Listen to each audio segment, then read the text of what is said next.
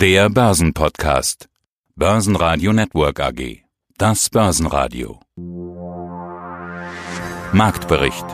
Im Studio Sebastian Leben und Peter Heinrich und von der Börse Stuttgart Andreas Groß. Außerdem hören Sie diesmal Philipp Vondran von Flossbach von Storch zur anstehenden FED-Sitzung, Marc Friedrich von Friedrich und Weig zum Konflikt im Nahen Osten und den Geschäftsführer des Deutschen Derivateverbandes Dr. Henning Bergmann zum Wandel der Branche. Die Interviews in ausführlicher Form und weitere Beiträge hören Sie auf der Börsenradio-Website oder in der Börsenradio-App. Statt wie letzte Woche gute Laune, Notenbankfreude nach der EZB und Notenbankvorfreude vor der FED-Sitzung bekamen die Börsen zu Wochenbeginn erstmal einen kleinen Schock. Das Wochenende brachte Bad News, der Konflikt im Nahen Osten spitzt sich zu, der Ölpreis macht einen Satz nach oben, die Börsen einen nach unten obwohl der DAX noch verhältnismäßig cool mit dem Thema umging. Minus 0,7% auf 12.380 Punkte sind nur ein moderates Minus zu Wochenbeginn.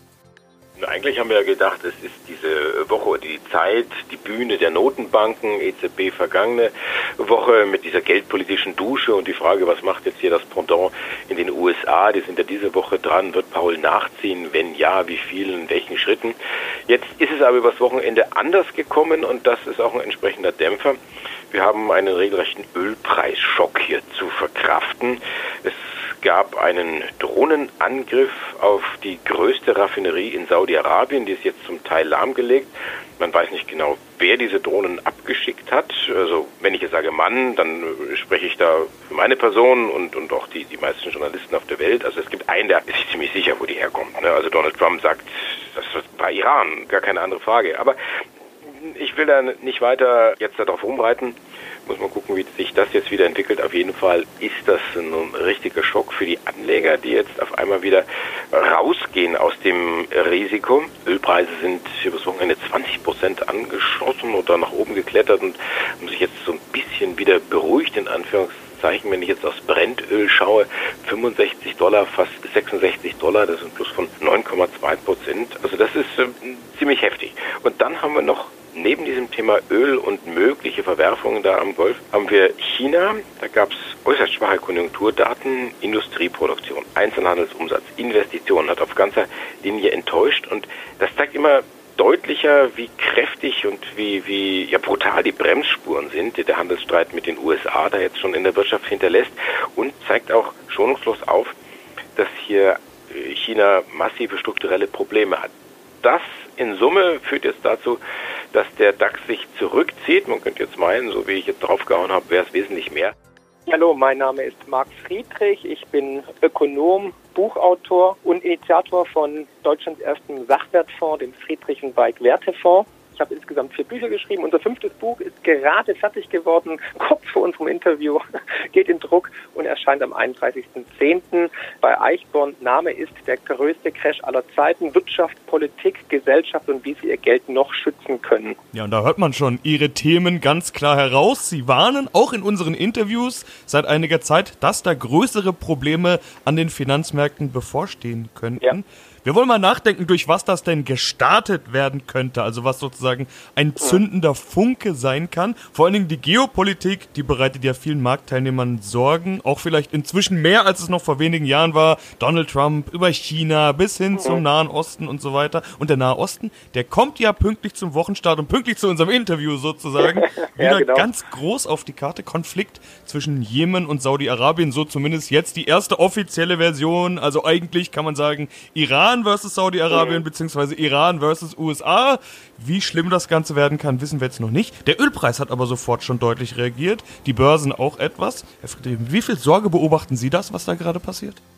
Ja, immer. Ne? Also solche geopolitischen Auseinandersetzungen sind immer natürlich mit Sorge zu betrachten, weil wir wissen ja, ein Krieg muss her, wird immer gern auch angefächert mit Fake News. Wir dürfen nicht vergessen, Golfkrieg 2 und 3, beide begonnen mit ähm, falschen Tatsachen. Also wir erinnern uns an die Brutkastenlüge und an die Weapons of Mass Destruction. Die haben sich im Nachhinein beides mal als nicht wahr herausgestellt. Deswegen, man müsste Beweise haben. Also die USA, Pompeo hat ja gleich gesagt, hier der Iran war es, aber die Beweise müssen her, ne? weil wir wissen ja, dass die USA da gerne zu schnell zu krass dann das Militär einsetzt, um dann auch die Vormachtstellung des, des Dollars und der Ölreserven zu behalten. Dahingehend sehe ich das alles mit großer Skepsis. Also nur wenn wirklich ja, wasserdichte Beweise auf dem Tisch liegen würden, dann könnte man sagen, okay, wer war's?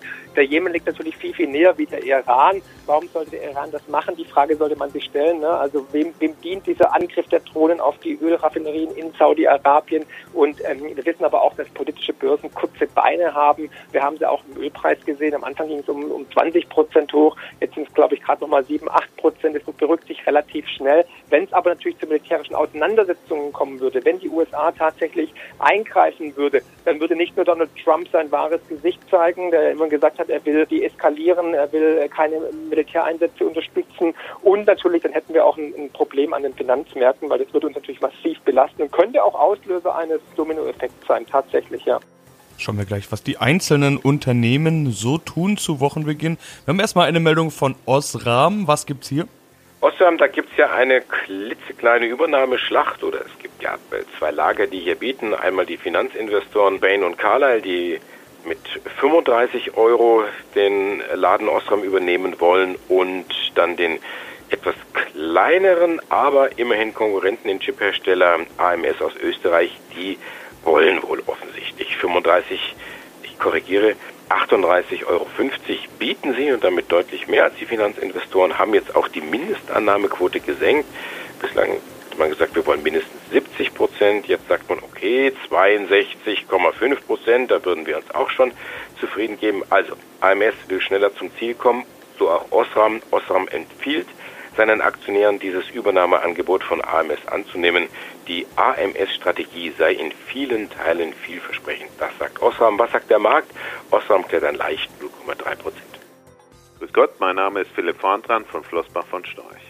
Und das war es ja noch gar nicht mit Notenbankpolitik, denn als nächstes steht die FED-Sitzung an. Vor der EZB-Sitzung hatten wir so ein paar Tage, wo der Markt gefühlt wie das Kaninchen vor der Schlange gewartet hat. Okay, die Stimmung war ganz gut, man hat ja auch schon Vorfreude gehabt und viel erwartet und ja auch bekommen, was man wollte, wenn man das so sieht. Bei der FED ist die Erwartung auch wieder relativ hoch. Der Unterschied, die FED hat Spielraum man geht schwer davon aus, dass es da zu einer Zinssetzung kommt. Wie wichtig wird diese Sitzung? Ist die ähnlich wichtig wie die EZB-Sitzung jetzt? Ja, also Sie haben das sehr richtig zusammengefasst. Die Erwartungen sind da und der Spielraum auch. Das ist ja der große Unterschied zur EZB, dass die US-Notenbank sich angesichts eines deutlich besseren Gesamtzustandes der Finanzindustrie früher von der Nullzinspolitik wieder ausklinken konnte und so ein bisschen Wasser unter den Kiel bekommen hat, was der EZB hinten und vorne fehlt.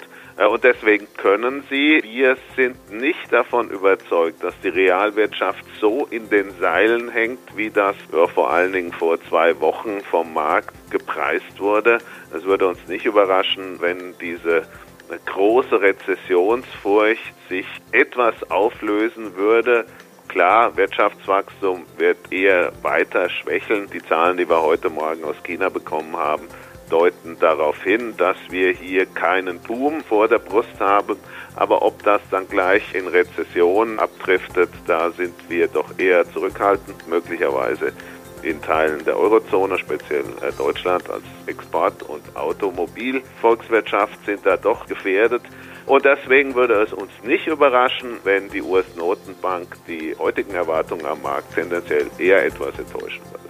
Will sagen, dass wir in unseren Bond-Positionen eher erwarten, dass am langen Ende sich die Panik, die wir vor drei oder vier Wochen hatten, als wirklich sehr viele Institutionelle aufgrund der Differenzen zwischen Asset und Liability, also dem Vermögen und den zukünftigen Zahlungsverpflichtungen in Schieflage gekommen waren, dass sich diese Panik etwas auflöst und es würde mich persönlich nicht überraschen, wenn wir die zehnjährige Bundesanleihe im Laufe der nächsten zwölf Monate auch mal wieder in der Nähe der Null sehen, also etwas höhere Zinsen das wäre es dann aber auch schon wieder gewesen und damit die Aussage, die Zinsen bleiben tief bis zur nächsten Währungsreform weiter Gültigkeit. In die andere Richtung geht es für die Compu Group. Da sind offenbar keine guten Nachrichten gekommen. Zumindest zeigt die Aktie das an. Was gab es denn hier? Hm, Compu Group stehen so ein bisschen unter Feuer nach einer Gewinnwarnung. 3,3 Prozent jetzt hier abwärts. Grund sind Kosten für eine geplatzte Übernahme außerhalb Europas. Das klingt nicht nur kryptisch, das ist auch so, also da hat man wohl versucht, ein Unternehmen zu übernehmen außerhalb Europas. Ja, soll eine größere auch sein, aber letztendlich war man nicht erfolgreich. Die Kosten sind aber trotzdem jetzt dann aufgelaufen und die muss man jetzt irgendwo verbuchen und deswegen sagt man, EBTA wird nur noch 175 bis 190 Millionen Euro sein. Vorher war man doch wesentlich optimistischer, da waren es 190 bis 205 Millionen Euro. CompuGroup, MDAX, ist ein Softwarehersteller und spezialisiert auf Arztpraxen und Apotheken. Mein Name ist Henning Bergmann und ich bin seit einem halben Jahr geschäftsführender Vorstand des Deutschen Derivatenverbandes. Ja, und zum ersten Mal stehen Sie auf der Bühne als Chef sozusagen. Was hat sich denn verändert in einem Jahr, seitdem Sie da sind? Noch mehr Regulierung? Ja, wir sind ja im Monument der Zeit ständiger Veränderung. Wir haben jetzt im letzten halben Jahr, seitdem ich übernommen habe, keinen ganz großen, riesigen Einschlag gehabt, aber wir haben viele Themen, die weitergelaufen sind.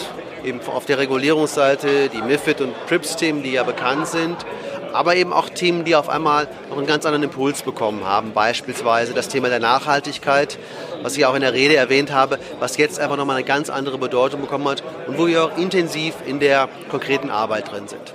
Warum ist das so mit Nachhaltigkeit? Nach der Regulierung ist vor der Regulierung. Wenn Sie sagen danach, von welcher Regulierung sprechen Sie dann da? Naja, eigentlich haben wir ja gedacht, MIFID 2 und PRIPS sind 2018 umgesetzt und jetzt haben wir erstmal so ein bisschen Ruhe.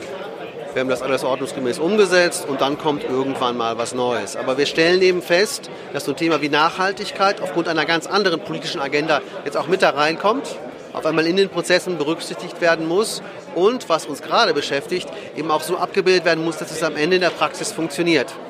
Da stellt sich eben die Politik vor, dass Ende 2020 voraussichtlich jeder Anleger gefragt wird, willst du eine nachhaltige Anlage? Das klingt erstmal einfach. Nur wir müssen dafür sorgen, als Branche und als Kreditwirtschaft, dass wir am Ende da dann auch die Lösung stehen haben, dass auch klar ist, was das dann jeweils bedeutet. Und dieser Einschlag ist quasi jetzt mit besonderer Intensität nochmal bei uns angekommen. Und im Grunde genommen laufen jetzt auch schon die, die weiteren Arbeiten zur Überarbeitung der MIFID und von PRIPS an, was aber teilweise, ich sagte es ja, auch eine gute Nachricht darstellt. Und dann wollen wir einen DAX-Wert uns auch noch rausgreifen und das ist VW. Und da geht es, wie kann es auch anders sein, mal wieder um Dieselgate. Was hat sich hier getan?